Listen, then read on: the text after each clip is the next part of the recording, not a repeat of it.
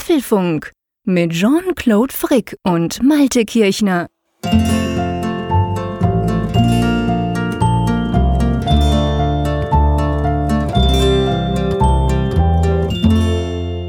Folge 71 des Apfelfunks, aufgenommen am Mittwoch, 5. Juli zur bekannten späten Zeit. Und ja, ich bin schon so ein bisschen wehmütig, lieber Jean-Claude in Bern, denn das ist ja jetzt unsere letzte Folge vor den Ferien. Wir machen eine kleine Sommerpause zwei Wochen werden wir keinen Apfelfunk aufnehmen. Das heißt, wir sind in drei Wochen wieder zurück mit einer neuen Folge, beziehungsweise mit einer Folge, wo wir aktuelle Apple-Neuigkeiten wieder thematisieren. Aber keine Sorge, zwischendurch werden wir ja auch erscheinen. Ja, genau. Jetzt dachte ich gerade, hey, mach unseren Hörerinnen und Hörern keine Angst. Die denken, oh Mensch, drei Wochen kein Apfelfunk.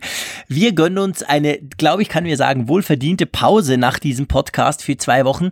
Äh, aber wir haben natürlich äh, zwei Ferienfolgen schon aufgezeichnet, wo wir das zahlreiche Feedback, das wir von euch bekommen. Äh, ein paar von euch haben sich ja schon lustig gemacht, dass wir mehr übers Feedback reden, dass wir noch nicht nachbearbeiten können, als das Feedback eben mal zu besprechen.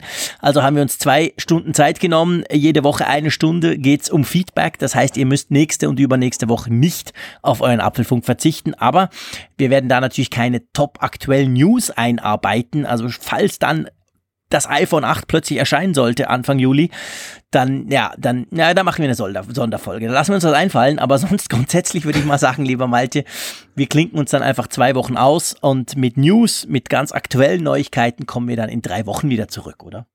Genau.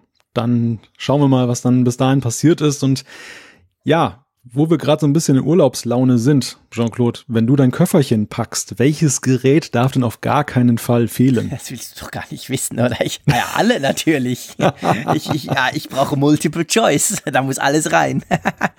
ja, nee, klar. Also ich meine, das iPhone und das iPhone gehe ich wenn ich jetzt sage, nicht aufs Klo, lachen mich wieder alle auf Twitter aus, aber äh, mache ich grundsätzlich gar nichts. Äh, meine Frau hat mal gesagt, du würdest wahrscheinlich eher die Kleider vergessen als dein Smartphone. Da liegt sie gar nicht so falsch.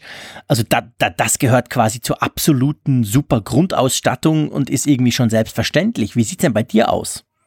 Ja, ähnlich. Also ich habe auch Schwierigkeiten damit, mich da zu entscheiden, denn das iPad ist mir ebenso ans Herz gewachsen. Gerade wenn man so am Urlaubsort ist und möchte mal was recherchieren, mhm. irgendwie nachgucken, dann ist das größere Display doch deutlich angenehmer als das Smartphone. Aber das Smartphone ist eben halt auch die Kamera, also die Urlaubsknipse. Es ist der mobile Begleiter unterwegs, sozusagen das, das Taschenbuch, was man immer dabei hat, das Schlaue. Und ja, das, das würde dann doch deutlich mehr finden als das iPad. Ich könnte mir allerdings auch vorstellen, dass da einige da draußen sind, die sagen, nee, iPhone muss nee eigentlich gar nicht mit, denn das klingelt nur, das bringt mir auch die Arbeit in meinen Urlaub, also lieber ein anderes Gadget und das wollen wir mal herausfinden. Das, das wird nämlich unsere große Ferienumfrage sein. Ja, ganz genau. Ihr habt ja drei Wochen Zeit, auf die zu beantworten, weil wir natürlich in den vorproduzierten Ferienfolgen keine Umfrage der Woche eingebaut haben. Drum wird dieses Mal die Umfrage der Woche wirklich ganz einfach heißen, welches Gerät darf in den Ferien auf keinen Fall fehlen? Und ihr seht, also es ist ja nur eine zur Auswahl. Also ihr habt ganz viel Auswahl, aber ihr dürft nur eines wählen. Da ist so alles mehr oder weniger Wichtige drin. Und ja, ich bin wirklich gespannt, was ihr da in den nächsten drei Wochen Wochen entsprechend ausfüllen werdet. Und das werden wir dann entsprechend besprechen in drei Wochen. Ja, eben, bei mir ist es ganz klar das iPhone, wobei ich, ich gebe dir recht, das iPad ist auch sehr wichtig. Und je nachdem, wo man hingeht, ist natürlich auch ein E-Book-Reader ganz praktisch, weil an der Sonne auch das iPad wird zwar immer besser, gerade das ganz neue hat ja ein super, super, mega duper Screen, aber ja, es geht nichts über einen E-Book-Reader, den du in der prallen Sonne trotzdem lesen kannst. Also von dem her gesehen, da gibt's schon einiges und ich, ich oute mich auch, mein Technikrucksack ist jedes Mal, wenn ich in die Ferien gehe, ziemlich prall gefüllt. Ja, ich bin ja beruhigt, dass du noch von einem Rucksack sprichst und nicht von einem LKW. ja, ja, nee, nee, das passt alles noch in einen Rucksack. so weit soll es nicht gehen. Ich, ich habe schon mit dem Gedanken gespielt, zum Beispiel, das war schon letztes Jahr so, da hatte ich ja auch schon ein iPad Pro. Dieses Jahr habe ich ja auch wieder ein iPad Pro. Ähm, und ich, jedes Mal denke ich, hey komm, lass doch den Laptop eigentlich mal zu Hause, weil eigentlich willst du sowieso nicht große Artikel schreiben, du willst nur ein bisschen online sein und vielleicht mal den ein oder anderen Blogpost absetzen. Und am Schluss ist es dann doch immer so, dass eigentlich beides mitgeht, sowohl das MacBook Pro wie eben dann das iPad Pro. Mal gucken. Also, na, naja, ich traue mich nicht, wahrscheinlich nicht. Es, es geht wieder beides mit, denke ich mal. Ja, bevor ihr da draußen zu den Abstimmungsgeräten eilt, wollen wir aber euch noch vorher verraten oder beziehungsweise eine schöne Sendung machen. Wir haben einige Themen auf der Agenda und das erste Thema, ja, das ist eine News, die anschließt an die Gerüchte der, der letzten Wochen, aber es wird irgendwie immer konkreter. Es geht um das iPhone 8 und die Frage, wohin mit dem Touch-ID-Sensor. Möglicherweise, so sagen mehrere Quellen jetzt übereinstimmend, kommt er ganz weg und stattdessen soll dann eine 3D-Gesichtserkennung kommen. Das ist eine spannende Frage, über die diskutieren wir. Definitiv. Ähm, dann werden wir darüber sprechen, dass am Donnerstag, dem 6. Juli, dann, wann ihr das wahrscheinlich frühestens hört, ist es ja ein Jahr her, dass Pokémon Go so richtig durchgestartet ist. Da werden wir natürlich auch mal kurz drüber sprechen, was diese App denn damals eigentlich alles so ausgelöst hat. Ja, und dann gibt's noch ein anderes Jubiläum, das wir mal ganz kurz streifen wollen. Genau, wo wir gerade die Geburtstagshütchen aufhaben, da können wir auch gleich mal über zehn Jahre iPhone sprechen, denn der Jahrestag des Verkaufsstarts, der war jetzt und ja, zu, dazu sind auch einige neue Aussagen von den damaligen Machern, Entwicklern gekommen und äh, insofern verdient das eine Betrachtung. Genau, definitiv. Und dann zum Schluss noch, bevor wir dann ins Feedback kommen, das könnte durchaus auch reichen, dass wir die eine oder andere Frage dieses Mal noch behandeln können. Aber vorher werden wir, wir haben ja in der letzten Folge über diese Kappen vom Apple Pencil gesprochen, ihr erinnert euch vielleicht. Und da gibt's eine kleine Auflösung drumrum, wie das funktioniert und was. Und da hat uns auch eine ganz, ganz witzige E-Mail erreicht. Da werden wir dann natürlich auch noch kurz drüber sprechen. Richtig. Ja, steigen wir direkt mal ein in unser erstes Thema, das iPhone 8. Es beschäftigt uns ja immer mehr. Man merkt, der September naht und damit dann auch ein mögliches Apple-Event, ein ziemlich sicheres Apple-Event, wo neue iPhones vorgestellt werden. Und die Hauptfrage der letzten Wochen neben dem randlosen Display ist ja, wohin mit dem Touch-ID-Sensor? Also die, die Option, dass der einfach in das Glas integriert wird auf der Vorderseite, die scheint ja relativ unrealistisch zu sein. Und dann kam das mit der Rückseite, da haben wir ja auch schon gesagt, finden wir nicht so toll. Und jetzt gibt es eine ganz neue Interpretation. Ja, genau. Und zwar, das ist in den letzten Tagen so hochgepoppt unter, aus verschiedensten Quellen, muss man sagen. Äh, und da geht's schlicht und ergreifend drum, dass im Moment diskutiert wird, gerüchteweise, dass Apple vielleicht komplett auf Touch ID verzichten könnte. Und wer jetzt denkt, hä, was, mein Gott, mir ging's so, ich habe das auf Twitter gelesen, war im Zug unterwegs und habe dann den entsprechenden Artikel nicht gelesen drunter, weil ich einfach keine Zeit hatte. Und äh, dachte so, hä, was ist denn das für ein Quatsch, Spindi? Aber ähm, es soll eine Alternative zu Touch ID geben, dann, falls das so eintreffen würde. Ja, die Alternative soll aus einer 3D-Gesichtserkennung bestehen. Also die Kamera kommt ins Spiel auf der Vorderseite. Die müsste ja womöglich dann noch so ein bisschen aufgemotzt werden, aber das kennen wir ja, dass mit neuen iPhones dann auch die Kameras immer besser werden. Und das soll so eben verschiedene Berichte, unter, unter anderem Mark Gurman von Bloomberg. Mark Gurman, den, den kennen wir ja schon von 9 to 5 Mac, der hat ja relativ gute Quellen da in der, in der Herstellungsschiene. Und wir lesen das auch von anderen. Also insofern verdichtet sich da irgendetwas. Wie würdest du das denn finden, wenn, wenn du kein Touch-ID mehr hast? Seit zwei Tagen, seit das hochploppte, bin ich so am Hin und Her gerissen. Ich muss sagen, in der ersten, im ersten Moment dachte ich wirklich, hey, nein, das ist ein absolutes No-Go. Es gibt kaum einen, einen Fingerprint-Sensor, der so gut funktioniert wie der vom iPhone. Egal was du nimmst bei Android, die meisten sind ein Tick langsamer, sind nicht ganz so komfortabel. Also der, der, der Touch-ID-Sensor, den merkt man schon an. Das war der erste Fingerprint-Sensor auf dem Markt. Also der Fingerscanner von Apple, die haben das so richtig auf breiter Front eingeführt, bei Smartphones zumindest. Und der funktioniert einfach saumäßig gut. Und kommt ja noch dazu, dass er eben nicht nur zum Entsperren gebraucht wird. Apple Pay sei hier erwähnt, wir in der Schweiz haben ja das. Immer wieder braucht man den, wenn ich was kaufe, wenn ich im iTunes Store irgendein Ab, also man kommt immer wieder dazu, den Finger dort drauf zu legen. Und den wegzulassen, dachte ich zuerst, hey, nein, no, absolut, ein völliges No-Go. Äh, inzwischen bin ich nicht mehr ganz so sicher. Ähm, ich möchte aber, bevor wir jetzt quasi das, das, das wirklich direkt so diskutieren, möchte ich ganz kurz die Geschichte vielleicht aufrollen, weil wer das jetzt hört und vielleicht nicht so ganz alles von uns gehört hat und nicht so ganz an der aktuellen Gerüchtefront dabei ist, der denkt jetzt vielleicht, hä, wieso denn überhaupt? Erzähl doch mal, warum, also warum gilt es als gesichert, dass der Touch-ID-Sensor, so wie wir ihn jetzt kennen, beim iPhone 8, beim Jubiläums-iPhone nicht mehr dabei sein kann? Weil er schlichtweg keinen Platz mehr findet. also die, die Gerüchte gehen ja in die Richtung und es ist sehr wahrscheinlich, wenn man auch eben auf das Mitbewerberfeld blickt, der Trend geht ja ganz klar zu weitgehend rahmenlosen Smartphones. Samsung hat es ja vorgemacht und wenn Samsung das vormacht, dann ist meistens Apple auch nicht weit, dass das Display mehr Platz bekommen soll, ohne aber, dass jetzt die Ausmaße des Gerätes dann noch weiter in die Größe, in die Höhe und in die Breite wachsen. Und da muss dann halt der heilige Rahmen dran glauben, was ja so an und für sich erstmal kein Problem ist, bis eben auf die Unterseite, denn dort verbirgt sich ja bekanntermaßen der Fingerabdrucksensor, der Home-Button. Und ja, wie kriegt man den weg oder wo kriegt man ihn hin? Das ist so die, die Fragestellung, die ja schon seit Wochen jetzt diskutiert wird. Genau, und da gab es an und für sich Anfang Jahr vor allem gab es ein, ein ganz schönes Gerücht, nämlich dachte, dass es das dran gearbeitet wird, und das ist sicher richtig, dass man eben diesen Touch-ID-Sensor quasi ins Display integriert, unter das Display reinmacht. Also man kann den Finger irgendwo drauflegen, vielleicht in einer bestimmten, nur im unteren Drittel oder so, aber dort würde es dann funktionieren. Und dann kam Samsung mit dem Galaxy S8, wo man eigentlich schon dachte, die haben das und das kam dann nicht der ist extrem schlecht rechts neben der Kamera hinten drauf positioniert. Das sind, sagen alle, also weltweit alle Reviewer und überhaupt alle Nutzer haben gesagt, das ist definitiv scheiße. So funktioniert's nicht gut mit dem Ding. Und dann kam eigentlich vor wenigen Wochen Qualcomm und hat quasi diesen Fingerabdrucksensor im Display integriert mal gezeigt als Demo auf einem quasi auf einem Prototypen und hat aber gleichzeitig gesagt, das kommt dann so im März, April 2018 wird das wahrscheinlich so weit ready sein, dass das die Kunden von Qualcomm, das sind die meisten Handyhersteller, dann kaufen können.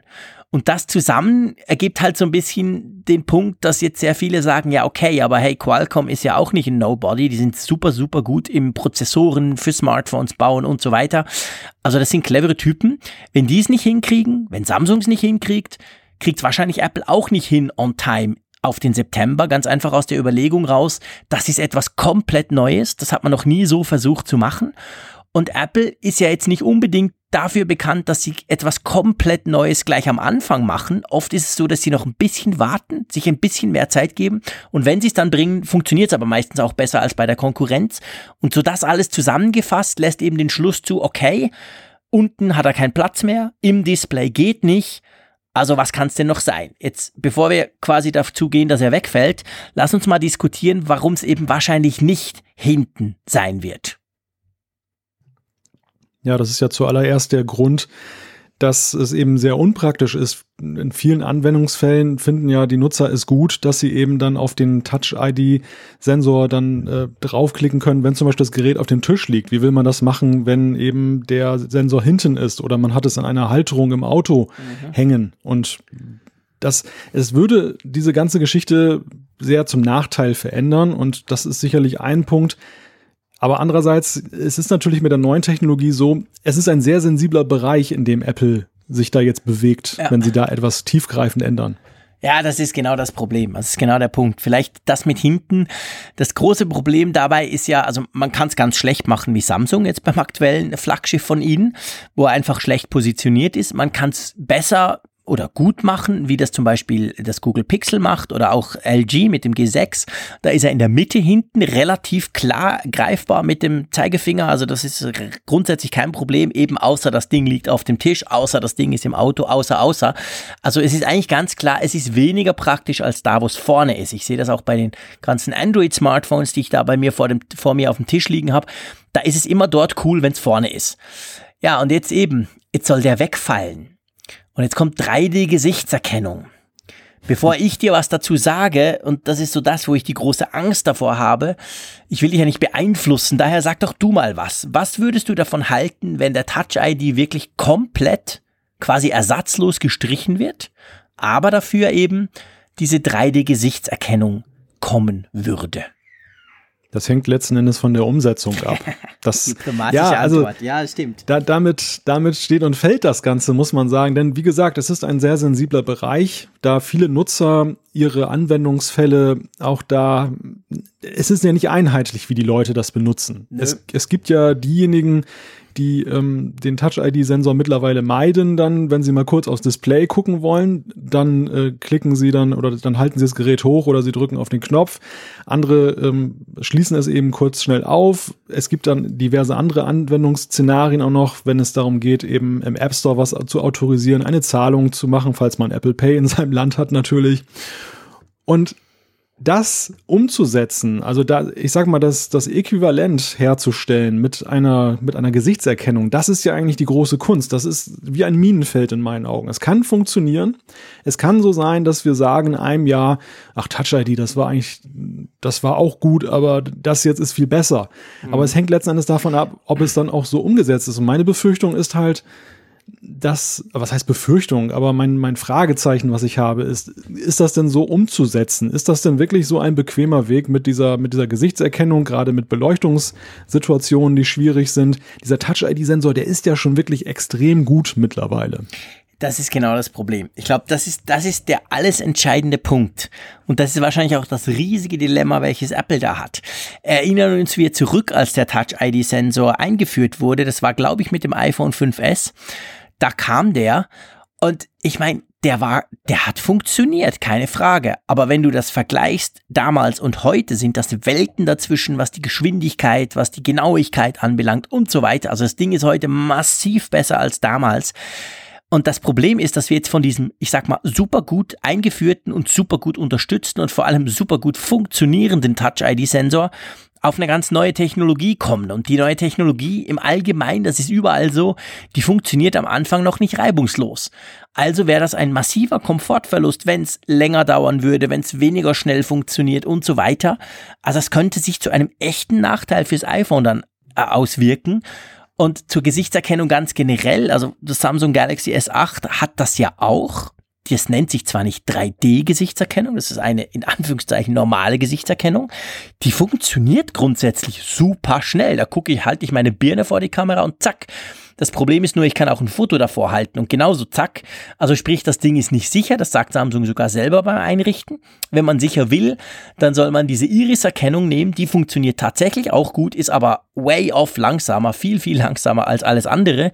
Also du siehst, du hast da so ein Problem zwischen Sicherheit und Geschwindigkeit und Touch ID ist eben beides. Das Ding ist sicher plus schnell.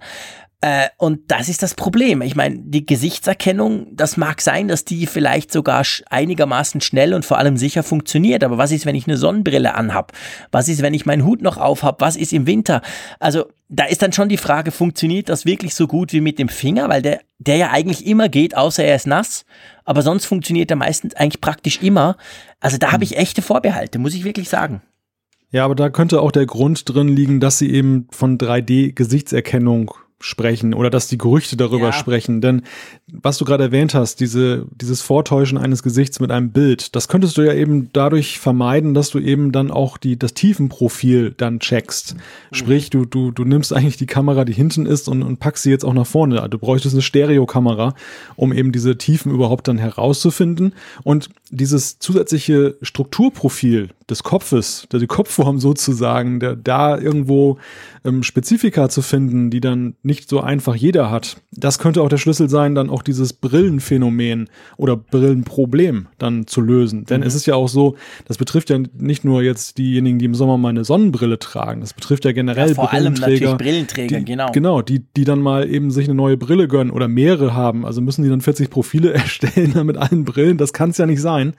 Und darin liegt letzten Endes dann einer der Schlüssel, um, um diese Technologie dann überhaupt gleichmäßig oder gleichermaßen sicher zu machen.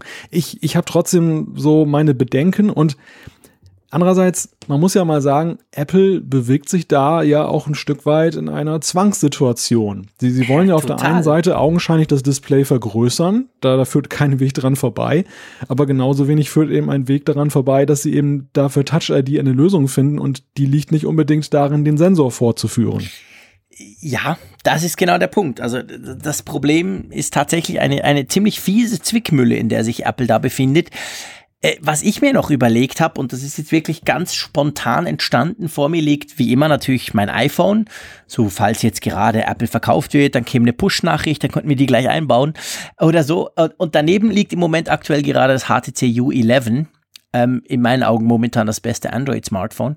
Warum sage ich das? Das hat einen Touch-ID-ähnlichen Sensor, vorne drauf auch, der unglaublich gut funktioniert, also genau gleich gut würde ich mal sagen wie der Touch-ID-Sensor vom, vom iPhone, der aber viel, viel kleiner ist. Der ist nicht rund, der ist mehr so äh, recht äh, oval, sagen wir es mal so, und braucht wahrscheinlich, wenn ich die Dinger, ich mache das mal kurz, wenn ich die so nebeneinander halte, braucht der ungefähr, ich würde mal sagen, ein Drittel des Platzes, jedenfalls in der Höhe. Und das wäre natürlich unter Umständen auch eine Möglichkeit. Wir sind uns jetzt gewöhnt, dieser Button, dieser Home-Button und eben die Touch-ID muss rund sein und ungefähr so groß wie mein Finger. Ähm, äh, das muss nicht zwingend sein. Also andere zeigen da, dass das auch zum Beispiel oval ziemlich äh, fast rechteckig schon sein kann und deutlich weniger hoch. F vielleicht kann es ja auch das sein. Also nicht komplett unten den Rand weglassen, sondern halt zumindest gucken, dass so viel noch eingebaut wird. Oder, oder was meinst du? Ich denke, da wird Johnny Ive buchstäblich den Finger in die Wunde legen. ja.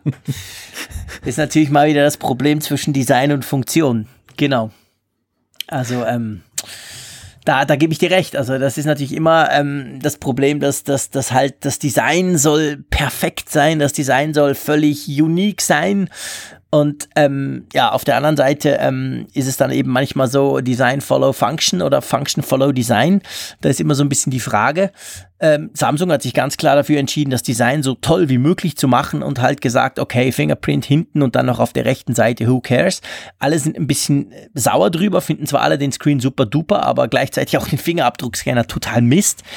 Äh, ist schon schwierig. Also ich weiß nicht, für was sich da Apple entscheiden wird. Ja, ich meine, es ist natürlich so, wir haben ja hier sowieso einen riesigen Design-Change. Das, das wäre ja, wenn der Rahmen weitgehend wegfällt, eine Abkehr von diesem klassischen Layout, was ja eben Stimmt. ein iPhone Seit hat. Zehn Jahren. Richtig, das, das, das, es wäre ja auch nach zehn Jahren ja wunderbar zu rechtfertigen und es ist ja auch dann im Interesse der Nutzer, weil du ein größeres Display hast. Also die Freiheiten dann auch zu sagen, wir fassen den Button an, wir, wir ändern den, die sind natürlich ungleich größer als eben jetzt in den Vorjahresmodellen, mhm. wo, wo es dann eben ja komisch angemutet hätte, wenn man das gemacht hätte. Stimmt. Und Vielleicht ist es eben auch so eine Langzeitstrategie, dass sie sich langsam dahin gearbeitet haben. Erst, dass sie den überhaupt den analogen Button da ersetzt haben durch den ja nun simulierten mhm. Button und dass sie im nächsten Schritt eben dann die, die Form des, des Ganzen dann, dann verändern. Es ist aber natürlich so, ich finde dieses runde Design hat irgendwie auch haptisch einfach ein gutes Gefühl. Also das, dieser, dieser Stimmt, eckige oder ja. flache Button, hm, habe ich so meine Probleme mit. ja, ich muss sagen, da, das ist mir eigentlich wurscht, wo ich den Finger drauflege. Ich will einfach, dass es super, super, mega schnell, zack, einfach das Ding macht. Ähm, von dem her gesehen, wir sind uns gewöhnt, weil das gehört zum iPhone quasi. Das sieht halt einfach cool aus, dieses runde Ding. Aber wie du schon gesagt hast, das, das wird sowieso alles verändern. Und dann ist halt die Frage, okay, dann soll es halt den Rest auch verändern. Also ich weiß es echt nicht. Also wenn das Ding wirklich super toll funktioniert und ich kann auch mit Mütze und Hut und irgendwie und das geht alles, ja, dann sollen sie es machen. Also ich gebe ja auch gerne zu, ich habe es schon oft gesagt, ich bin ja ein Riesenfan dieser großen Screens. Ich finde das so toll, das ist so cool und die Screens und wow. Von dem her würde ich dafür sogar gewisse Kompromisse eingehen. Wie siehst du das? Würdest du einen Kompromiss machen, wenn jetzt der Screen so ganz toll ohne Rand wäre? Das ist natürlich eine ganz schwierige Frage, wenn man so ein iPhone noch nicht in der Hand hatte. Denn wenn ich mich jetzt aus dem Fenster lehne und, und zugunsten des alten Designs hier Lobby ergreife, dann äh, werde ich wahrscheinlich spätestens im September, wenn ich das neue Gerät in den Fingern halte, eine ganz andere Meinung haben. Ja, großes Display. Ich, ich glaube, dass das iPad Pro 10,5 Zoll lehrt uns natürlich ein Stück weit auch, dass Apple selber da sehr zaghaft ist, da mutige Schritte zu gehen. Das, mhm.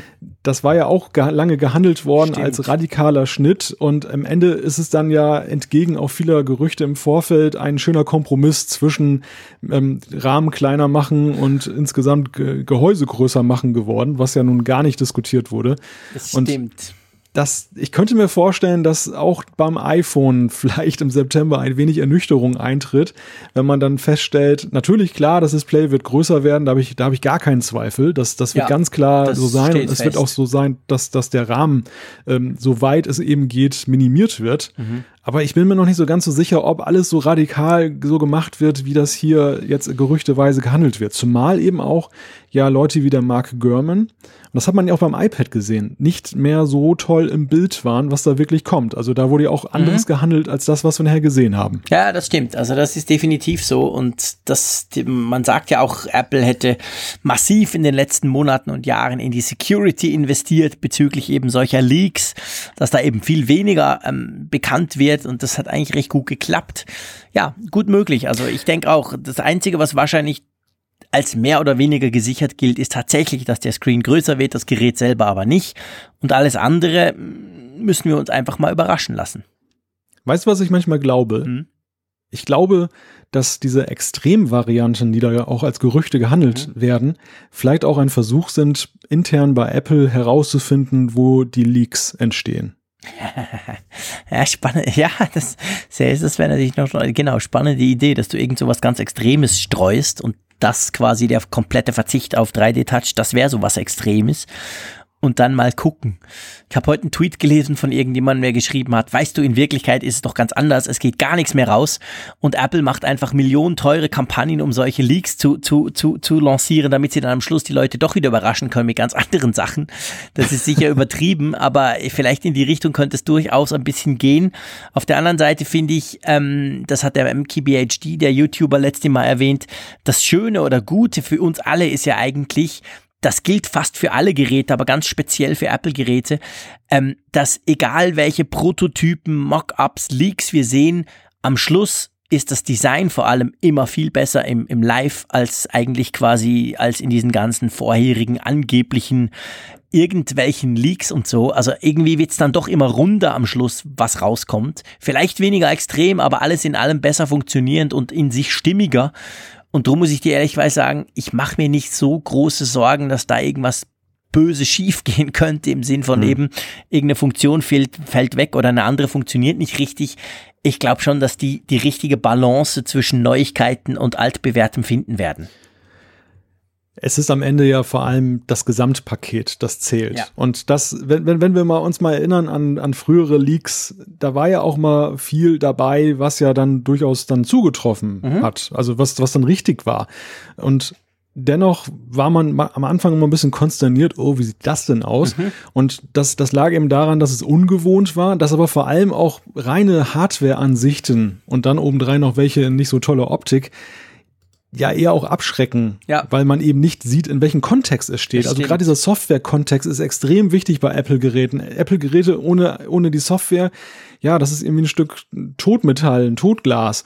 Und ähm, die, die, die Schönheit, finde ich, kommt ja eigentlich meistens dann erst im Tragen, wenn man eben weiß, in welchem Kontext es dann softwaremäßig angewendet wird. Ja, also es gibt viel zu diskutieren, aber noch viel mehr zu, zu grübeln. Und ich denke am Schluss, wir sind uns beide einig, das wird wahrscheinlich schon irgendwie gut kommen. Auch wenn ähm, das im ersten Moment ein bisschen erschreckt. Und ich sage immer den Leuten, hey, die Leaks, das ist völlig normal. Im Juli, im August, das wird noch schlimmer. Aber irgendwie kommt es dann gut und meistens nicht ganz so heftig. Also mal gucken, was kommt. Was definitiv heftig war, war vor einem Jahr, ich war auch in Holland am Strand und plötzlich sind alle mit ihrem Smartphone rumgerannt und haben irgendwelche komischen Pokémons geladen. Erinnerst du dich noch, als vor einem Jahr Pokémon Go gestartet ist? Ja, wie könnte ich das vergessen? das, das war ja ein Thema, eines der seltenen oder eine der seltenen Gelegenheiten, wo solche Smartphone-Themen dann ja sogar in Lokalberichterstattung weit hineinragen, weil plötzlich Verrückte dann hier auf und ab liefen und fast sogar Verkehrsunfälle provozierten. ja, ja, ja, das will schon was heißen. Also diese, diese Pokémon Go-Geschichte, das war ja ein beherrschendes Sommerthema mhm. letztes Jahr. Absolut, ja. Das war wirklich, das, das ging, ging eben, wie gesagt, am 6. Juli los. Äh, wenige Tage später dann wurde das weltweit äh, überall aktiviert. Wir Schweizer waren, glaube ich, Mitte Juli dran. Und ähm, ja, es ist unglaublich abgegangen. Vielleicht eine kleine Einordnung. Man ist davon ausgegangen, dass zeitweise 300 Millionen Spieler auf der ganzen Welt gleichzeitig gespielt haben. Die Firma, die Pokémon Go entwickelt hat, war damals ja noch mit Google verbandelt. Also Google hatte einen ziemlich großen Anteil an dieser Firma selber besessen. Ich glaube, inzwischen haben sie ein paar Teile der Shares verkauft. Und die haben, Google hat im Vorfeld dieser Firma gesagt, hey, ihr könnt unsere Infrastruktur brauchen, also unsere Cloud-Services, unsere Leitungen und so weiter. Und als das dann so richtig abging im Juli, Mitte Juli, Ende Juli vor allem, ähm, dann musste Google die Server von dieser Firma deaktivieren. Und zwar, weil sie Angst hatten, dass Google, die Google-Suche, die ja immer geht, dass die beeinträchtigt werden würde. Also quasi, dass man google.com oder google.de oder so nicht mehr richtig aufrufen konnte. Und das muss man sich mal vorstellen von der Firma, die quasi die meisten Internet-Ressourcen, die schnellsten Leitungen am meisten Server weltweit hat die mussten quasi bei ihrer Infrastruktur gewisse Dienste abschalten wegen diesem einen Spiel. Das finde ich auch jetzt ein Jahr später immer noch extrem interessant. Das kam dann ein paar Monate später erst raus. Also das war gigantisch, dieser Hype, diese, diese Ressourcen, die da auch verbraucht wurden von diesem Spiel. Ja, und heute eigentlich könnte man meinen, das Ding ist tot. Man hört nichts mehr, oder? Scheinbar tot. Ja, ja, es, es, ist sehr ruhig geworden im Pokémon Go. Aber. Und trotzdem sollen ja immer noch Millionen damit verdient genau, werden. Genau, weil der Punkt ist nämlich der, ich werde immer wieder gefragt, jetzt natürlich auch rund zu diesem Termin rum, ja, wie ist es denn eben tot, typisch Hype und dann weg und so. Ähm, trotzdem darf man nicht vergessen, es spielen immer noch 20 bis 30 Millionen Leute pro Monat Pokémon Go. Die Firma selber verdient nach wie vor Millionen dran, weil man kann ja ziemlich viele In-App-Käufe machen, wenn man das tun möchte. Also es ist immer noch eines der wirklich ganz, ganz weit vorne erfolgreichsten Spiele, auch jetzt noch ein Jahr später, obwohl man heute sicher sagen kann, es spielen wirklich nur noch die echten Fans und nicht mehr quasi die ganze Welt. Die ganze Welt hat dann irgendwann im September, wo es kühler wird, langsam aufgehört, weil es ja klar, bei einem Spiel, wo du raus musst, das macht keinen Spaß im Winter. Und ähm, trotzdem ist es immer noch ein großes Ding und die App selber, ich spiele es auch noch ab und zu, kriegt auch regelmäßig Updates, neue Features und Funktionen. Also Pokémon Go ist definitiv noch nicht tot, wenn auch auf einem anderen Level. Hm. Ja, also zumindest bei mir ist es tot. Ja, klar. Ich meine, das ist definitiv so. Die allermeisten spielen es nicht mehr. Es ist auch nicht so, dass ich Hardcore-Gamer bin, aber meine Kids zum Beispiel finden das total lässig. Die finden das total witzig. Und ab und zu gehen wir zusammen auf die Jagd draußen und das finden die dann immer ganz lustig. Also von dem her gesehen läuft das bei mir noch und wird auch ab und zu aktiviert. Ähm, ja, aber es ist immer noch ein Thema und vor allem es war eigentlich ich glaube, du hast vorhin erwähnt, das ist etwas, was man als Technikjournalist, generell kann man sagen, als Journalist nicht so oft erlebt. Und es ist auch nicht so, dass das jedes Jahr kommt. Das ist schon etwas Außergewöhnliches, wenn, wenn etwas so krass abgeht und wirklich dann plötzlich die ganze Welt, auch die völlig nicht tech interessierte Welt über sowas spricht. Also das war echt spannend. Also es war auch für mich war das etwas ganz Neues und ich denke, das wird auch nicht so schnell wieder kommen, dass wir nochmal so einen Hype erleben, oder? Das sind so Themen, die kommen nach meiner Erfahrung so alle 10 bis 15 genau. Jahre hoch. Das, das letzte Mal, dass ich mich an, an so ein Spiel, technisches Spiel erinnere, das so Schlagzeilen gemacht hat, das war Tamagotchi. Ja, genau. Diese, diese, diese Eier damals, die man dann, das war ja so noch so übelstes äh, Frühdigitalzeitalter. Ja, ja, genau, LCD-Display, da, das rumgepiekse. Genau.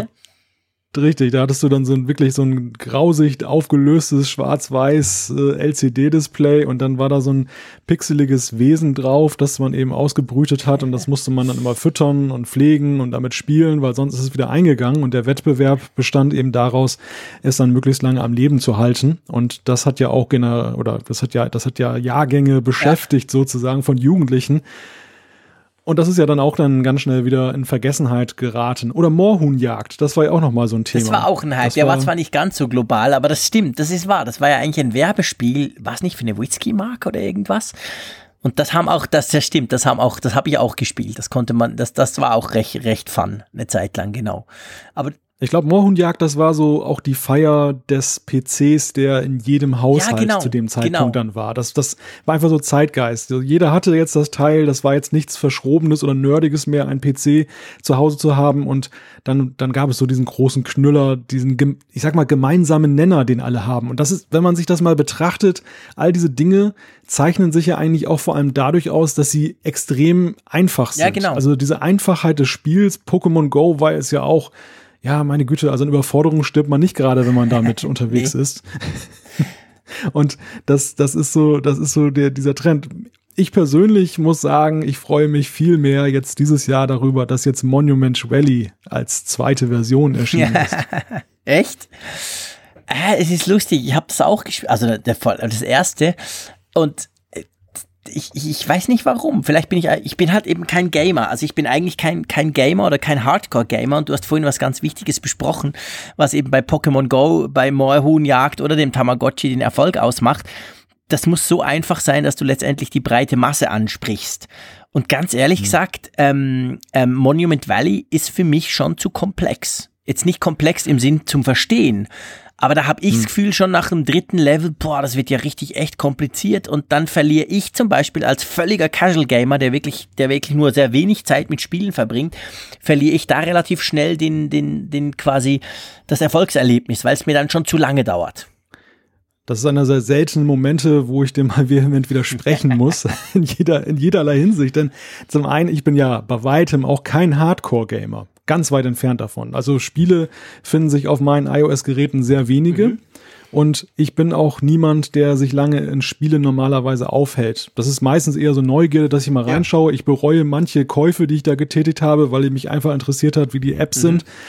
Denn ich nutze sie viel zu wenig und sie, ich lösche sie eigentlich auch nach einiger Zeit wieder. Also Spiele, Hardcore-Gamer, ich bin auch absolut 100% Casual-Gamer. Deshalb kann die Faszination von Monument Valley nicht daher kommen, dass es nur für Hardcore-Gamer ist. Punkt eins.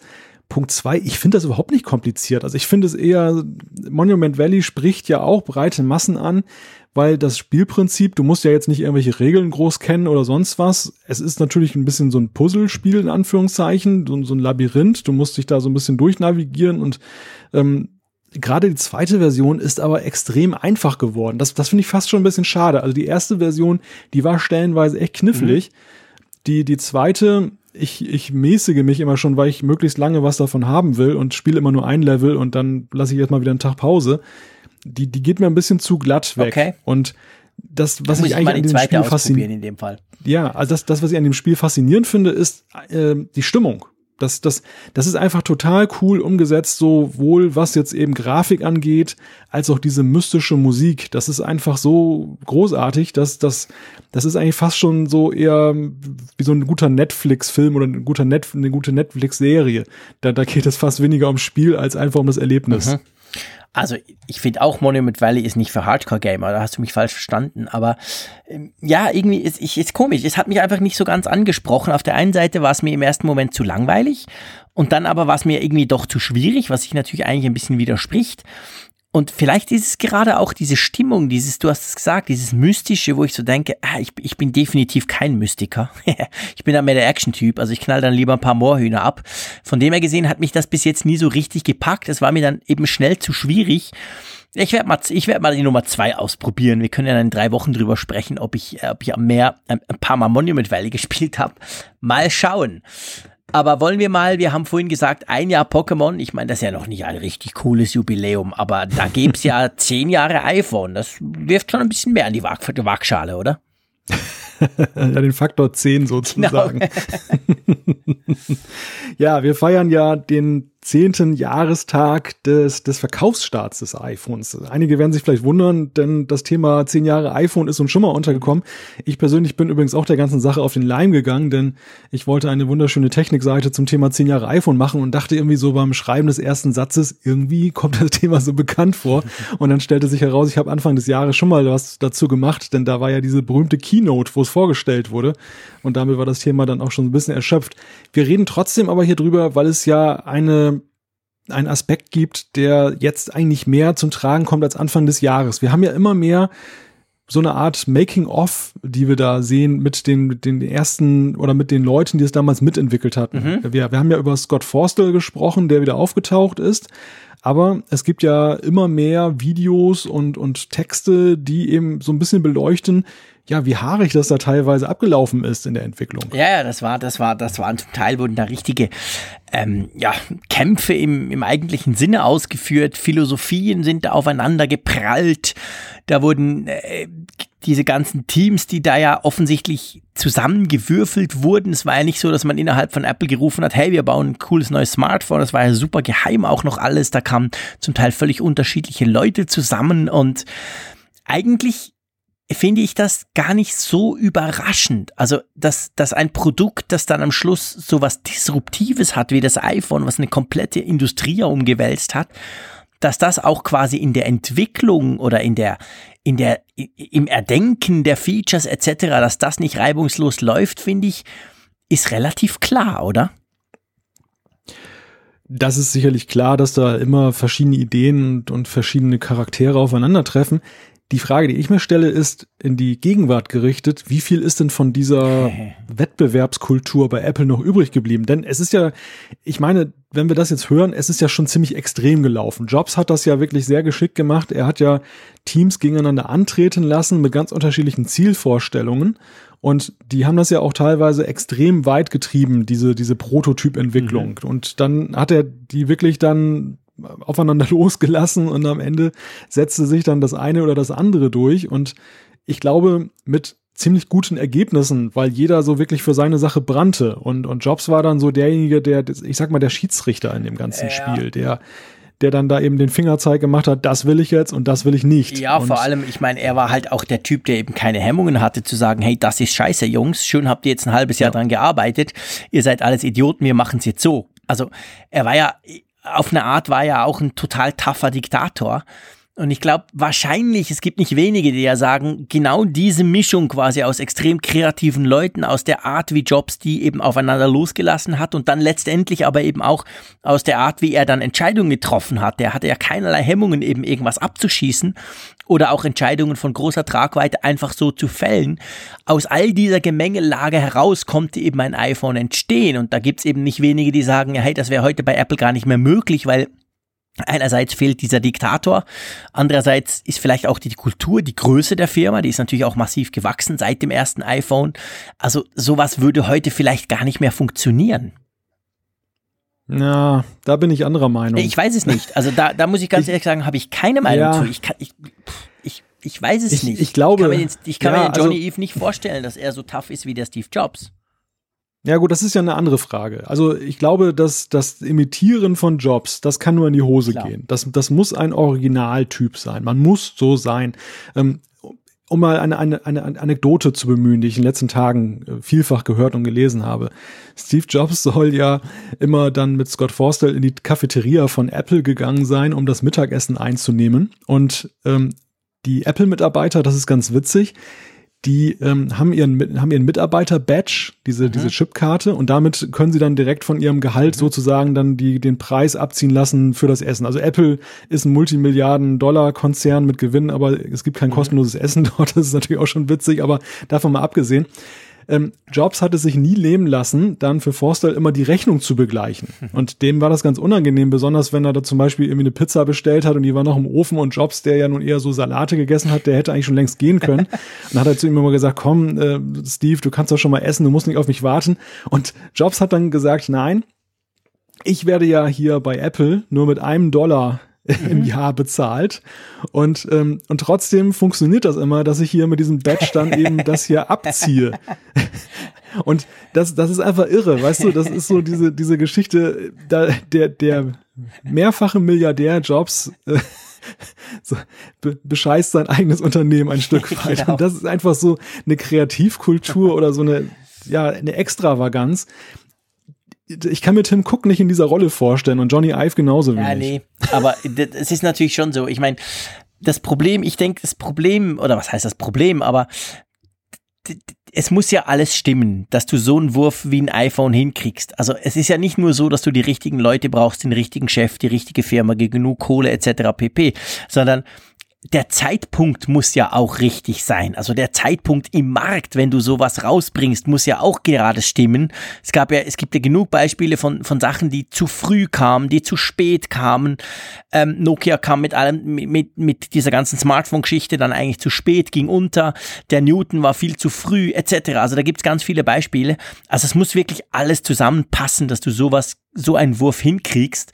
Und ich denke, ich glaube auch, dass Apple an und für sich, die Mannschaft von heute, extrem kreativ ist. Das zeigen sie ja nach wie vor. Ich meine, man kann ihnen nicht vorwerfen, dass sie auf den Pfaden, die sie mal angefangen haben, weitergehen, weil die sind ja extrem erfolgreich. Also, und dass sie aber doch auch immer wieder mal Neues probieren. Auf der anderen Seite eben ist es halt so, dass gewisse Dinge wie so eine Apple Watch, wo alle dachten, das wird jetzt ein zweites iPhone, das war natürlich eine völlig idiotische Vorstellung, halt eben nicht so erfolgreich sein können. Ganz einfach, weil die Zeit nicht stimmt, weil das ganz eine andere Art ist. Also von dem her gesehen, mhm. finde ich, es muss wirklich alles zusammenpassen und das, das kann man nicht Apple ja. vorwerfen, dass jetzt da the next big thing im Moment gerade noch nicht da ist.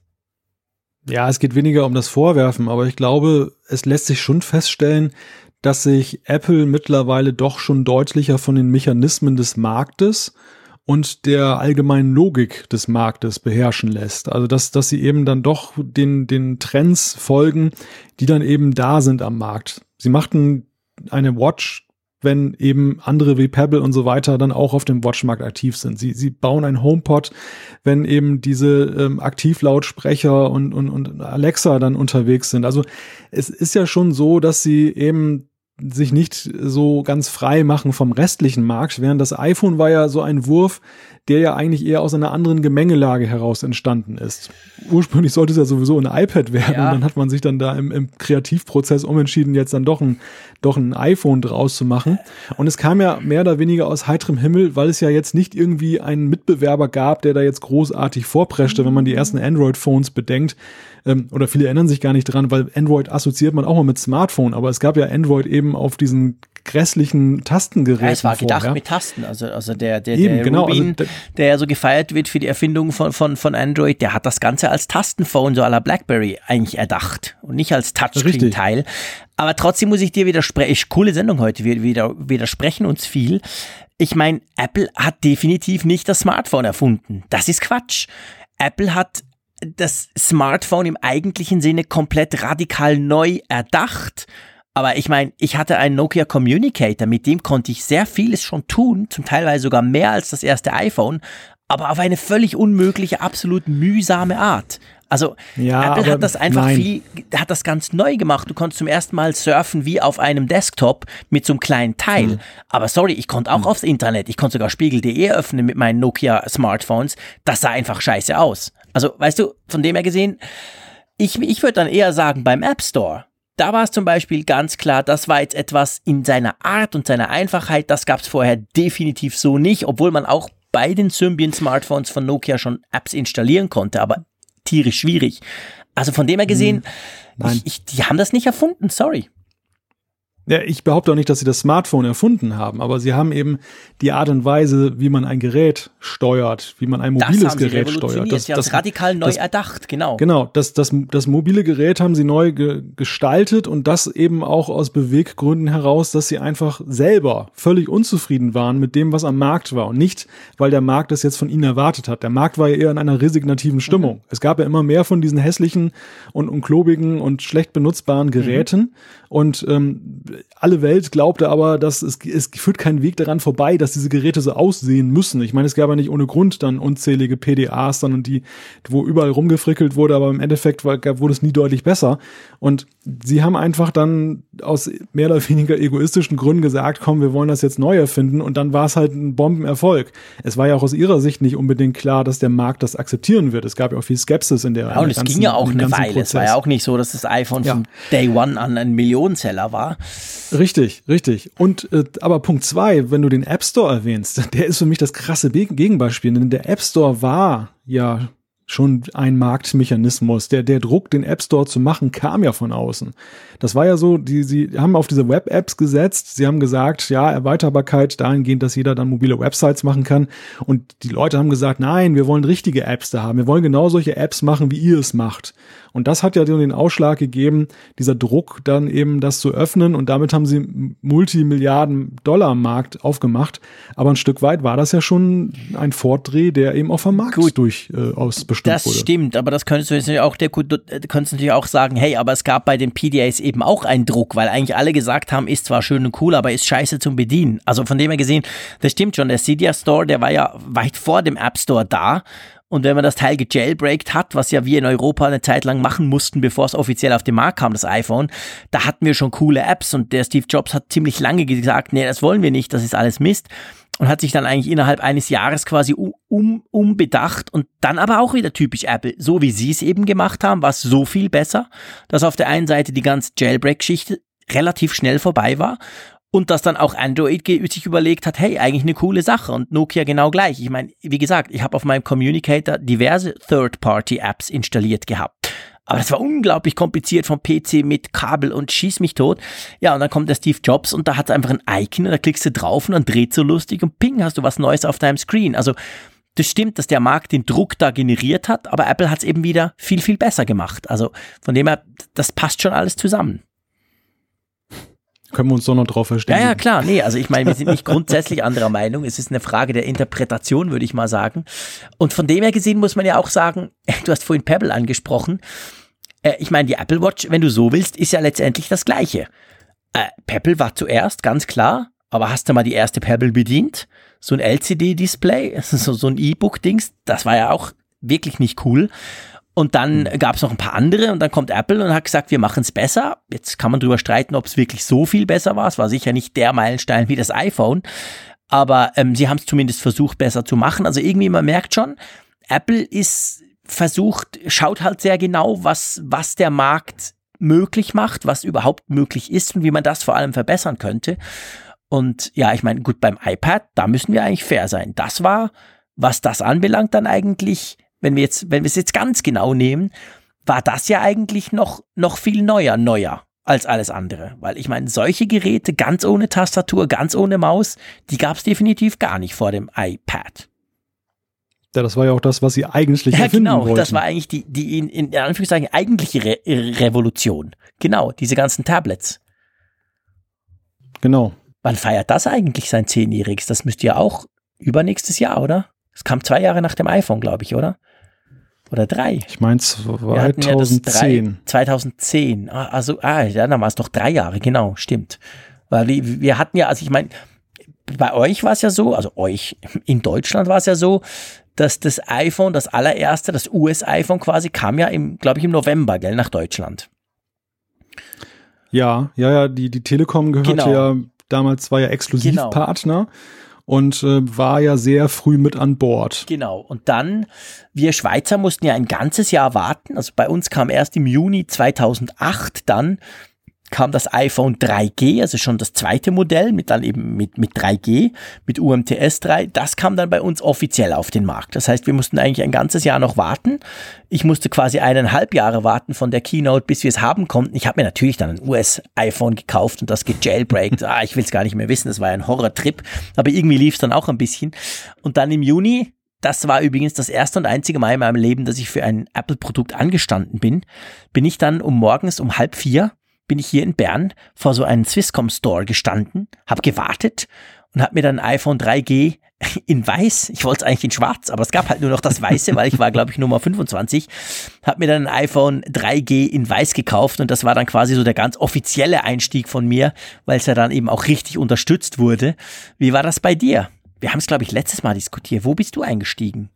3GS? Ich bin auch beim 3G. Auch beim 3G, 3G bin okay. ich. Ja, ja, ja. Also ich habe das, ich, ich habe die Entwicklung des iPhones von Anfang an verfolgt und war auch Feuer und Flamme für das Gerät. Ich habe kürzlich nochmal drüber nachgedacht, was mich davon abgehalten hat, dieses mhm. erste Gerät zu kaufen. Ich meine, es war einerseits waren es die Vertragsbedingungen, also die die Telekom das hat das auch teuer, äh, ich, durchaus in bare Münze umgewandelt. Die haben das Potenzial erkannt. Die waren schlau und, und auch schlau, dass sie es exklusiv gemacht haben. Aber das andere, der andere Punkt war einfach auch, und das hat mich damals witzigerweise schon abgehalten. Ich war von Anfang an totaler UMTS. Ja, ich also auch. ich habe damals Anfang der, der 2000er die, die ersten UMTS-Geräte oder Mitte der 2000er war das die ersten UMTS-Handys, die, die schrecklich waren. Nokia hatte so ein ganz komisches mhm. Ding, das hatte so eine merkwürdige Eierform. Ja, genau. ähm, Habe ich, hab ich getestet und ich war einfach von diesem Potenzial begeistert. Ja. Und als iPhone, als, als Apple das iPhone rausbrachte und da war dann nur Edge mit dabei, da habe ich gedacht, ja, wunderbares Gerät, sehr faszinierend, aber ohne UMTS ja. ist das für mich nichts. Ja. Vor allem das Krasse ist ja, wenn, wenn du heute, also wenn du heute mal zwischendurch, also bei uns in der Schweiz muss ich wirklich sagen, passiert es praktisch nie, aber ich hatte letztens irgendwo, vielleicht was in der Tiefgarage, dieses kleine E auf dem Display, welches ja für Edge steht, wenn du nicht mal UMTS hast. Das ist ja eigentlich gleich wie kein Internet heute. Also das ist ja, du öffnest die E-Mail und da passiert so lange nichts, dass das, also zumindest ich, ich bin halt ungeduldig, das ist für mich quasi No Internet. Da könnte genau so gut No Connection stehen oder Flugmodus reinhauen. Und das war quasi ja die einzige Möglichkeit, Speed, der, der schnellste Speed vom, vom ersten iPhone. Das ist schon krass, wenn man sich das heute überlegt. Ich, ich gebe dir recht, bei mir war es ähnlich. Also ich, ich habe mir das zwar geholt, aber da war nicht meine Hauptsim drin und das hat eben so, ja, es war halt wirklich schwierig und ist oft abgestürzt und das ging ja nicht und der musste immer, zwischendurch hat er gemerkt, dass er doch nicht im AT&T-Netz war und so, also ganz eine mühsame Geschichte und so richtig richtig damit gearbeitet im Sinn von, ich habe es immer dabei, war dann wirklich dieses iPhone 3G in weiß das habe ich wirklich viele Jahre lang gehabt. Das war, das war schön. Das war so der, der schöne iPhone-Einstieg. mhm. Ja, das war ein sehr schönes Gerät. Ja. Das, das, das stimmt absolut. Und das 3GS habe ich dann auch übersprungen. Okay. Und bin dann direkt auf das 4 gewechselt. Und ab dem 4 lass mich kurz überlegen, habe ich glaube ich jedes Modell. Ist spannend. Bei mir ist es genau gleich. Ist total witzig. Ja, na, ich glaube, nee, ich glaube, nee, nee, ich habe das 3GS auch gekauft, das stimmt. Ich habe nämlich, ja genau, ich habe das Weiße, die waren ja damals noch, ähm, wie sagt man dem, die waren ja simlocked. Also bei uns war es die Swisscom als Exklusivprovider am Anfang und das konntest du ja auch nur mit SIM mit, mit der mit einer Swisscom SIM dann entsprechend betreiben. Und ich weiß noch, ich habe das 3G dann verkauft, damit ich ein bisschen Kohle hatte für das 3GS und das hat dann zuerst einer gekauft, der war bei einem anderen Provider. Der hat sich dann tierisch genervt, weil das ja gar nicht lief, da hat er es zurückgegeben, ich habe es einem anderen verkaufen können, aber stimmt, ich, ich das das ist wahr, ich habe das 3GS dann gehabt und ja, und dann wirklich tatsächlich jedes durchgemacht. Was sind wir doch für Spinner? ja, das ja, sowieso. Genau, das steht sowieso außer Frage. Im Apfelfunk 71 dürfte das klar sein. ja, also ich meine, Menschen, die sich jedes Jahr das neueste iPhone kaufen, ja, Knall, genau. an denen darf man sowieso zweifeln. Ich, ich habe das damals auch irgendwie argwöhnisch erst betrachtet, aber dann bin ich ja doch, wenn ich jetzt drüber nachdenke, sehr schnell eben auch zu einem geworden. Und äh, ich meine, es hat ja auch viel Spaß gemacht. Es waren ja auch wirklich teilweise zwischen den Modellen ja, erhebliche Sprünge. Ja, klar, also vom 3GS und, aufs 4er, da, da, da erinnere ja. ich mich noch, wie wenn es gestern wäre. Ich meine, das war ein völlig neues Design, ganz Metall und Glas und, und vorher war es ja so, ein Plastik, so eine Plastikbomberkiste. Das war, das waren, das waren große Momente. Auch dann das 6er, da dachte ich, wow, endlich ein großes Smartphone, juhui. Ich, ich bin ja, ich bin ja nach dem 5S fast abgesprungen. Also ganz ehrlich gesagt, Tatsächlich? ja ganz ehrlich gesagt, wenn, also das im Nachhinein mag das komisch tönen, aber wenn das 5S, also wenn nach dem 5S nicht ein größeres gekommen wäre, also wenn das 6er quasi die, den gleichen Formfaktor gehabt hätte, dann hätte ich meinen sogenannten Daily Driver, also meine Haupt-SIM-Karte, tatsächlich in Android-Smartphone gesetzt. Weil ich bin hm. so ein Phablet-Fan, das war ich seit dem ersten Galaxy Note das auch vor vielen Jahren rauskam. Mir war dieses 5er, 5S schon da, schon wirklich schon definitiv zu klein. Und da war ich unglaublich froh. Ich war total erleichtert, weil ich wollte ja nicht alles switchen quasi. Heute bin ich eigentlich immer doppelt unterwegs, aber ich, ich bin einfach ein Fan von großen Smartphones. War ich schon damals. Und wenn es das 6er zu klein gewesen wäre, hätte ich das wahrscheinlich tatsächlich dann geswitcht. Da gäbe es keinen Apfelfunk. Ja, schlimm. ja, Wirklich schlimm. Also, ich, bin, ich bin schockiert. Ich, ich gehe schockiert in die oh, Ferien. Nein, nein, nein, nein. aber überhaupt nicht. Jetzt haben wir ja große Geräte. Nein, aber, aber soll ich dir was? Ich, ich verrate dir mal noch ja. was. So kurz vor den Ferien. Das ist tatsächlich eine Angst, die mich mehr umtreibt, als ob jetzt die der Touch-ID-Sensor wegfällt oder nicht beim neuen iPhone.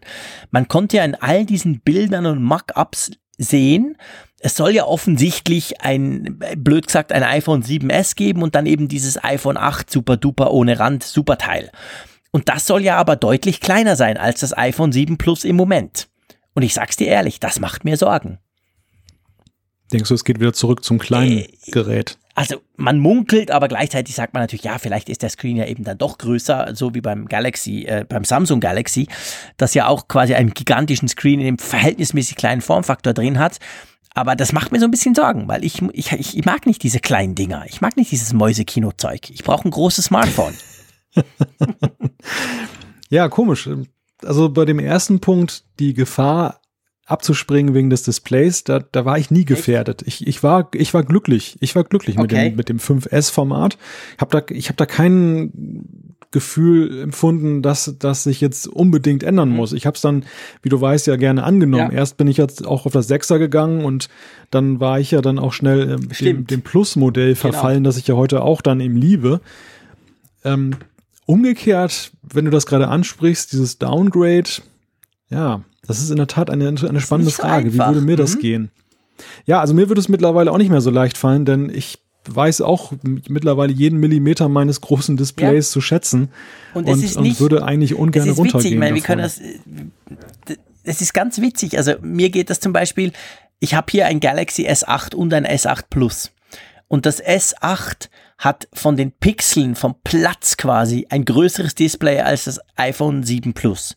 Also das ist ein Quad HD, HD AMOLED, schieß mich durch, ein viel besseres Display als das große iPhone. Ist aber an und für sich deutlich kleiner. und es ist eben nicht nur die Pixelauflösung, es ist schon auch irgendwie der reale Platz, also die Größe quasi von dem Ding. Also ich merke dann, dass ich wirklich tatsächlich immer das Galaxy S8 Plus brauche und praktisch nie das in Anführungszeichen kleine. Einfach weil ich, ich weiß nicht, ich brauche eine gewisse Größe. Ich habe auch relativ große Hände, muss man dazu sagen. Und drum hat das nichts mit technischen Spezifikationen oder das hat auch nichts mit der Auflösung an und für sich bei mir zu tun, primär, sondern es geht wirklich um schiere Größe. Also Size matters ja. bei mir, was das anbelangt. Und drum hoffe ich schon, dass das iPhone 8 nicht so klein wird. Also es ist aber schon so, dass es ein krasser Unterschied ist, wie viele Informationen du ja, je nach Modell unterbringst. Ich habe das witzigerweise beim Entwickeln unserer App dann deutlich festgestellt, wo ich eben auch verschiedene Auflösungen immer durchspiele, um zu gucken, ob das Layout mhm. funktioniert. Und wo ich echt merke, dass SE, so sehr ich es ja wertschätze, mhm. dass es das gibt, weil ich denke, dass es eine Zielgruppe mhm. hat, aber es ist echt knibbelig. Es ist echt schwierig, ja, viel Informationen schon, da unterzubringen. Ja. Erstens, ohne dass es total gestaucht wirkt. Mhm. Zweitens aber einfach schier vom Platz her. Also selbst wenn du es irgendwie komprimierst, ist es so, du kriegst bei weitem ja nicht das unter, was du eben bei den größeren Modellen unterkriegst. Mhm. Und ähm, selbst der Unterschied zwischen 7 und 7 Plus ist ja schon spürbar. Ja, also das, also das, das, und das, also ich sag mal, wir leben in einem Zeitalter, wo so viele Informationen eben da sind, die man verarbeiten möchte, dass es schon ja, ja. Eine, eine, Rolle spielt. Ja, es ist definitiv so. Also es ist wirklich auch, eben, es ist nicht primär die Auflösung, weil ich meine, das, das Zeug wird einfach alles auch kleiner. Die Knöpfe werden kleiner, alles wird kleiner, wenn du es quasi einfach nach runter skalierst. Und, und das, das macht eben schon ein bisschen was aus. Selbst bei, bei den beiden Samsung-Geräten, die sich ja recht nah sind. Das ist relativ wenig. Das ist ja nicht so, dass das eine quasi iPhone SE-mäßig wäre. Überhaupt nicht. Aber schon da fällt es mir auf. Und wenn ich quasi die Wahl habe, nehme ich eben das Größere. Obwohl das technisch in allen, allen Sachen genau dem, dem anderen auch entspricht. Naja, mal gucken. Wir wollen nicht mehr weiter spekulieren über das iPhone, aber ihr wisst jetzt, dass ich gern große Smartphones mag. Das habt ihr jetzt definitiv mitbekommen. ähm, wollen wir mal noch, bevor wir ins hm, hm, verspreche ich da zu viel? Lass mich mal kurz auf unsere Uhr gucken. Lass uns mal über die Pencilkappe sprechen. ja, genau. Eine lustige Geschichte, finde ich, die, die zeigt, dass wir nach, dass wir einfach die besten Hörerinnen und Hörer haben. Erzähl mal. Ja, und dass ich manchmal ziemlich vergesslich bin, auch das habe ich bei der Gelegenheit festgestellt. Wir hatten ja in der letzten Folge angesprochen, das Dilemma, wo kriege ich eigentlich eine Pencilkappe her, wenn mir meine verloren geht, das Ersatzteil. Einige haben uns darauf hingewiesen, ist doch gar kein Problem, gibt's doch für 9,95 vier Stück bei Amazon. Ja, ist richtig, sind allerdings nicht die Original-Pencil-Kappen. Das hat jetzt nichts mit Markenfetischismus böse, zu tun, böse, sondern böse. diese ja, aber diese Ersatzdinger haben dann auch meistens nicht diesen Magnetring drin, ah. der eben dann auch noch dann eben den, den Spaß ausmacht. Das, was heißt Spaß, aber die, der nützlich ist, dass wenn du eben diesen, diesen, ähm, diese Kappe mhm. drauf machst, dass es dann schnappt. Ich versuche das mal hier vorzumachen, indem ich das jetzt mal hier drauf schnappen lasse. Ich glaube, hoffe, man hat das gehört. Definitiv, mach's noch mal. Ja, das. Ah, so. es tönt, tönt, tönt nicht schlecht. Ja, es, es, es klingt, es klingt natürlich gut, typisch klingt Apple, stabil. aber es ist da vor allem auch eben, es ist nützlich, genau, weil ich kann das, kann den Pencil auf, auf den Kopf stellen, ich kann drin rumschütteln und es, es fällt nichts ab. Deshalb kriegt man ja auch vier Kappen für 9,95, weil man wahrscheinlich drei erstmal wieder verliert, wenn man ihn auf den Kopf stellt. Also es geht um die Original Apple Pencil Kappe, die es nirgendwo zu kaufen gibt. Mhm. Und warum habe ich gesagt, dass ich vergesslich bin? Aus dem einfachen Grunde, weil wir einen Hörer haben, der ja bei Apple arbeitet, der nämlich Genius ist in Frankfurt am Main und das ist Michael Schwickert. Der hat uns dankenswerterweise nämlich was dazu geschrieben und der hat alles aufgelöst, was jetzt an Fragen Der war. hat definitiv absolut alles aufgelöst und jetzt bin ich natürlich total überfordert. Nein, bin ich nicht hier. Er schreibt uns nämlich, jetzt habe ich gerade gefürchtet, oh, schm, wo ist die E-Mail auf meinen vielen Screens? Ich habe sie gefunden. Und zwar sagt er, dass äh, sie bei, den, bei der Genius Bar können die Kappen bestellt und eine kostet 11 Euro und sie muss dann in-store abgeholt werden. Und damit wir ihm das auch glauben, lieber Michael, wir hätten dir das sowieso geglaubt, aber ja. hat er, und das finde ich wirklich so geil, hat er quasi eine Bestellung für, für, für unser Apfelfunk-Konto, also quasi an unsere Apfelfunk-E-Mail-Adresse angelegt, wo wir dann auch die Bestellbestätigung bekommen haben. Er schreibt dann auch, keine Angst, Kosten für eine Beispielbestellung entstehen natürlich nicht. Ähm, also das wurde dann nicht geliefert. Aber das finde ich wirklich klasse. Ich habe nämlich diese E-Mail bekommen vor einigen Tagen. Wir kriegen ja beide diese E-Mail-Adresse vom Apfelfunk. Und ich dachte so, hey Malte, hast du jetzt rausgefunden, wie es funktioniert? Hast du es jetzt doch bestellt? so ja, es cool. geht ja gar nicht um mich, das ist ja das Witzige. Ja, das so cool. also Michael, ganz, ja, ganz herzlichen Dank. Das ist ganz, ganz großes Kino. Ja, ja, ich hätte, ich dachte in dem Moment, wo Michael uns geschrieben hat, ich glaube, er hat uns gleich am, am ja, Folgetag genau. auch geschrieben. Und ich dachte, ah, da hättest du doch gleich, gleich drauf genau. kommen können. Da, da haben wir eine Viertelstunde rumdiskutiert und die Antwort lag so ja. nahe. Aber gut, das äh, ist jetzt eine schöne Fortsetzungsgeschichte ja, herrlich. geworden. Also wirklich ganz, ganz cool. Das finde ich super. Ja, und ich meine, wir sind eigentlich schon beim Feedback, oder? Die, die Frage der Woche, äh, die Umfrage der drei Wochen quasi haben wir ja vorhin schon gestellt, ganz am Anfang. La lass uns ja. doch einfach mal im Feedback weitermachen. Einverstanden? Ja, müssen wir nicht noch die Umfrage der letzten Woche aufklären? Zum Glück habe ich dich, siehst du, bei mir ist einfach, ich könnte es jetzt auf die Hitze schieben. es ist wieder relativ heiß und ich bin wieder unterm Dach. Aber Quatsch, das ist schlicht und ergreifend, weil ich so vergesslich bin, weil ich Ferien brauche.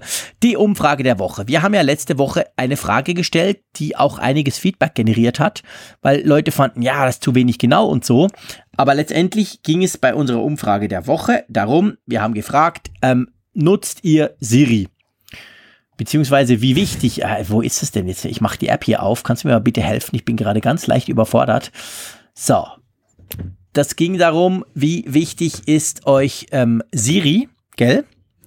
Genau. Und ähm, wir hatten ja schon so ein bisschen ähm, eine, eine Vermutung, in welche Richtung es gehen ich, könnte, oder?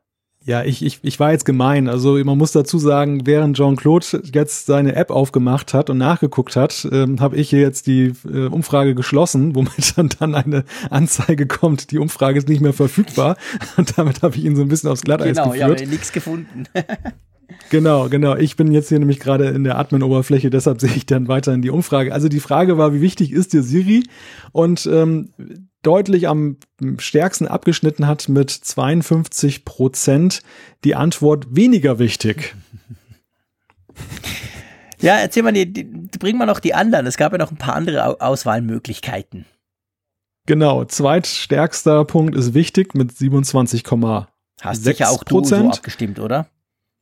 Ja, genau, du hast mich, hast mich durchschaut. Sehr wichtig sagen 8,1 Prozent. Also wir können unterm Strich sagen, so ein gutes Drittel, mehr als ein Drittel ähm, sagen schon, Siri ist ihnen wichtig bis mhm. sehr wichtig. Und ähm, ja, 12,3 Prozent haben dann geantwortet mit Siri Fragezeichen. Ich weiß nicht. ich habe nur weniger wichtig genommen, ich kann ja schlecht sagen, ich weiß nicht, was Siri ist. ja, was lernen wir daraus? Meinst du, das würde, gehen wir mal davon aus, Apple würde jetzt Siri noch massiv besser machen, weil ich habe ja auch selber immer das Problem, dass ich das Gefühl habe, die versteht mich einfach nicht, die Tante. Ähm, meinst du, das würde dann steigen oder meinst du, ist es mehr ein ja. generelles Problem, so wie ich es ja zum Teil habe, dass ich einfach irgendwie Mühe habe, mit meinem Smartphone zu reden? Ja, und ja, beides. Also es, es ist sicherlich ein Punkt. Ich glaube, Sprachsteuerung polarisiert die Bevölkerung. Mhm. Das ist echt so ein Thema, wo viele eine Hemmschwelle haben und ähm, auch sagen, ich möchte das einfach mhm. gar nicht. Ich, ich möchte die Tastenbedienung ja. haben. Also es wird nie so sein, dass wir so ein 100%-Ergebnis oder ein annäherndes 100%-Ergebnis erreichen werden. Ich glaube dennoch, dass da viel Luft nach oben ist, denn ich stelle wirklich fest, also ich habe mir so ein Echo Dot bestellt mhm. und die Alexa, die versteht mich einfach deutlich besser als Siri. Ja. Und ich sehe es auch in meiner eigenen Familie. So. Ähm, meine, meine Frau ist auch so eine Skeptikerin eigentlich, was so Sprachsteuerung angeht. Und am Anfang hat sie gesagt, ich werde niemals mit diesem Teil reden, hat sie mhm. gesagt. Und bei Siri hält sie das durch. Aber bei Alexa spricht sie jetzt häufig mit ihr, um dann eben die Steuerung dann für Radio und so weiter zu nutzen. also da, da sehe ich einfach Unterschiede. Ja. Und deshalb bin ich der festen Überzeugung, da ist, da ist Luft nach oben. Ja. Ja, sehe ich genau gleich. Also ich, ich sehe das auch so.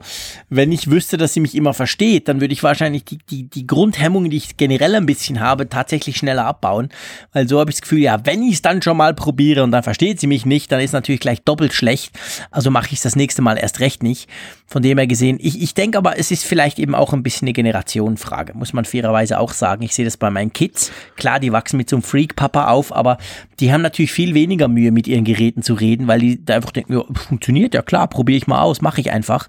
Also mhm. das könnte auch natürlich sich quasi, blöd gesagt, von selbst ergeben, dass das einfach dann mehr genutzt wird.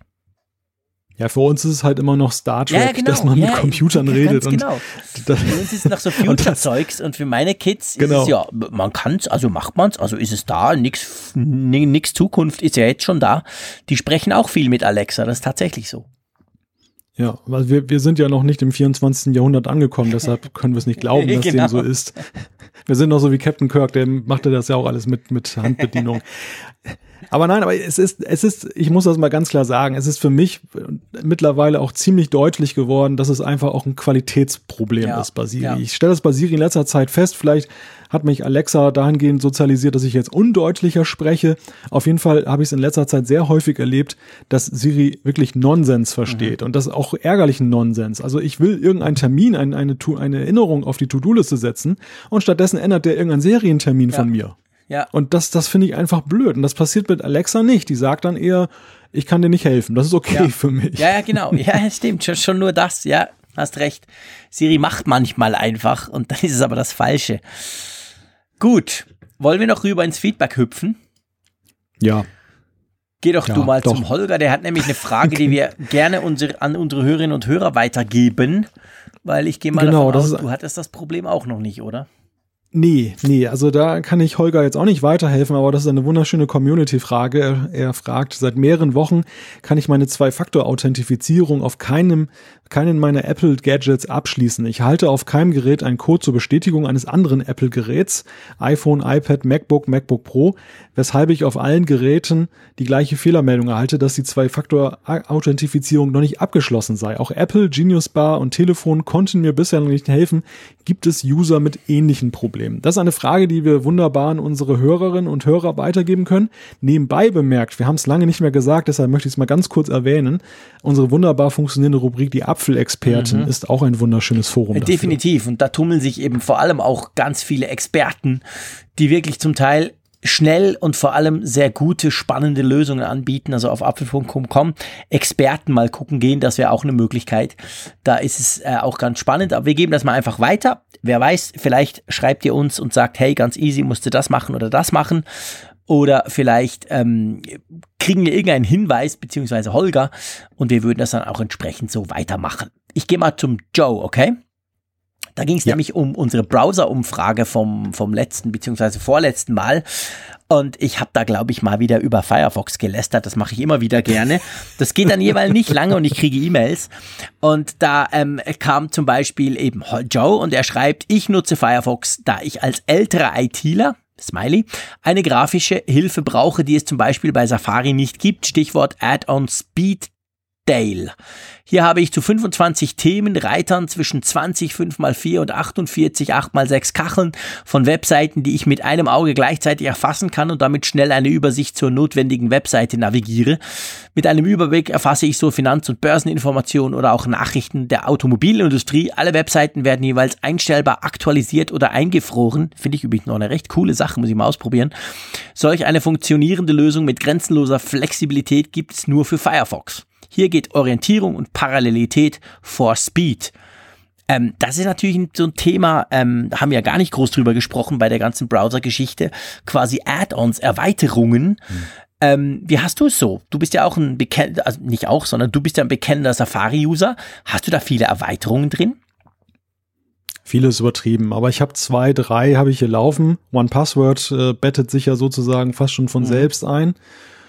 Ja, also viel genutzte sind es nicht. Das sind eher so Sachen aus dem Bereich Entwicklung, dass man eben Debugging machen kann, wenn man irgendwas macht und ähm, so kleine Helferlein. Aber es ist, glaube ich, schon ein riesiger Faktor, wenn man sich eben dann mal umsieht in diesen, ja, in Anführungszeichen Stores, in diesen, in diesen Erweiterungsdingern äh, ähm, da bei den Browsern da ist ja, da geht ja schon die Post ab, was da so alles drin ist. Und das hat, glaube ich, eine große Nutzerbase. Das entscheidet auch sehr viel eben über Gewohnheiten. Mhm, definitiv. Und es kann wirklich eben sein, Joe hat da ein schönes Beispiel ge ge gebracht. Wenn du quasi dich, dein Workflow, wenn du dich total an eine, eine solche Erweiterung gewöhnt hast und die gibt's dann eben beim anderen Browser nicht, dann ist quasi die Browserfrage unter Umständen eben schon entschieden, weil das für dich so wichtig ist. Und ich habe auch nicht, ich habe im Chrome relativ wenig, ich habe ein paar drin. Ich habe zum Beispiel eine, die mir quasi Bilder einfach, wenn ich mit dem Mauszeiger drüber ähm, fahre, automatisch hochzoomt, so groß wie möglich. Und das finde ich super, super praktisch, wenn ich da je, je nachdem, auf welchen Webseiten ich bin, dass ich nicht drauf klicken muss, da geht irgendein Pop-up auf oder so, dann kann ich auch kurz drüber fahren, da wird das Bild vergrößert. Das sind so Geschichten, gibt's da glaube ich inzwischen für Safari auch.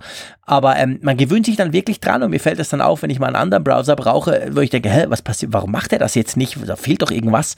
Also das kann durchaus eben auch ein, ein quasi Auswahlkriterium für Browser sein. Und von dem her gesehen, ja, spricht da nichts dagegen, den Browser so zu nutzen, der für die eigenen ähm, Erweiterungen die besten Lösungen bietet, oder? Nein, nein, also das ist absolut nachvollziehbar, eben diesen Weg so zu gehen. Gut, dann ähm, kommen wir machen, äh, nee, warte mal, wir überspringen, was wollen, wollen wir noch einen machen? Ja, ein, einer, einer geht, geht noch. noch. Und zwar vom Elmar. Magst du den mal ganz kurz vorlesen? Ja, Elmar nimmt Bezug auf unsere kurze Besprechung von Freedom von äh, F-Secure und er sagt, ich nutze Freedom seit zwei Jahren, vor allem um im öffentlichen WLAN meinen Traffic zu verschlüsseln. Leider funktioniert Geoblocking bei Netflix und Amazon Prime seit einigen Monaten nicht mehr. Trotzdem kann ich es empfehlen und nutze es gern. Ja, den, den Bock habe ich ja so ein bisschen geschossen, weil ich dann ausgerechnet Netflix als Beispiel herangezogen habe und gesagt habe, ist ja, das, ist ja cool, wenn man eben über US-VPN-Server geht, dann kann man ja wunderbar amerikanische amerikanische Serien sehen. Die ähm, netten Leute von Netflix haben ja da große Maßnahmen ergriffen und haben so die gängigen VPN-Server alle ausgeschlossen. Und dementsprechend gibt es diese Möglichkeit nicht. Was wohl funktioniert, zumindest bei meinem letzten Test, das ist, ähm, es gibt ja auch von den amerikanischen TV-Sendern, den Late-Night-Shows zum Beispiel, die Möglichkeit, Folgen anzusehen, ganze Folgen oder Ausschnitte, wo in Europa manchmal über Geoblocking das nicht möglich ist. Also da ja. hilft diese VPN-Möglichkeit auf jeden Fall. Ja, genau. Fall. Und da kann ja auch, auch quasi Freedome nichts dafür wenn quasi die, die Provider auf der anderen Seite eben Netflix und Co. dagegen vorgehen, die machen das ja selber auch nicht freiwillig. Es sind ja immer die Content-Anbieter, die das quasi äh, verhindern möchten, dass man das weltweit irgendwie gucken kann. Ähm, von dem her gesehen hast du recht, aber es ist natürlich security-mäßig trotzdem eben eine, eine schlaue Sache. Und da werden wir nächstes Mal in drei Wochen nochmal drüber sprechen und vor allem werden wir dann euch auch ein cooles Angebot machen können. Da sei nicht zu viel verraten, das machen wir nach unseren Ferien. Aber auf jeden Fall, Elmar, danke für diese Klarstellung auch, weil ähm, du hast recht. Also gerade Netflix, aber auch Amazon Prime Video haben in den letzten Monaten da so ein bisschen aufgerüstet, um eben gegen diese gängigen VPNs vorzugehen. Schade, aber da kann man nichts machen. Das ist, ähm, ja, das ist wenig in, in der Hand von uns oder von so einem VPN-Anbieter. Das ist so ein kleiner, ein Kleinkrieg eigentlich hin und her. Manchmal gibt es dann wieder ein Tool, das das kurz mal möglich macht und dann wird das wieder geblockt und so. Also alles in allem mal gucken. Aber du, ich würde sagen, wir gehen in die Ferien, wir gucken ein bisschen Fernsehen, oder? Ja, wir sind ferienreif. Ja, das sind wir definitiv. Ich habe das Gefühl, da kommt nichts mehr Schlaues raus bei mir. Von dem her gesehen würde ich mal sagen, drei Wochen Ruhe. Ihr aber, liebe Apfelfunk-Hörerinnen und Hörer, müsst das nicht. Würde uns natürlich sehr freuen, wenn ihr nächste Woche unsere Ferienfolge 1 und übernächste Woche unsere Ferienfolge 2 hören wird. Hat ganz viel, ganz, ganz spannendes und cooles Feedback drin. Hat auch ein paar persönliche Notes von uns noch drin. Wir sprechen zum Beispiel über einen Salzwasserpool als kleiner Teaser. Also gibt das eine oder andere, denke ich, sicher auch neben der aktuellen Newslage rund um Apple, dass es sich lohnt reinzuhören. Und drum von meiner Seite aus sage ich ganz einfach Tschüss aus Bern. Ich freue mich auf in drei Wochen und ja, wir hören uns wieder zur gewohnten Zeit. Ja, Jean-Claude, ich wünsche dir eine wunderschöne Zeit an deinem Ferienort, denn ich kann deine Entscheidung ja nur begrüßen, dass du dich dann fürs Meer entschieden hast. Immer. Und äh, ja, ich wünsche allen, ich, ich wünsche allen eine schöne Zeit und wir hören uns dann in alter Frische oder neuer Frische dann in drei Wochen wieder, aber zwischendurch in den Ferienfolgen. Bis dann. Alle Folgen im Überblick, Neuigkeiten per Push-Nachricht, Umfragen und die Hörerkarte, dies und mehr in Funkgerät, der App zum Apfelfunk. Kostenlos im App Store.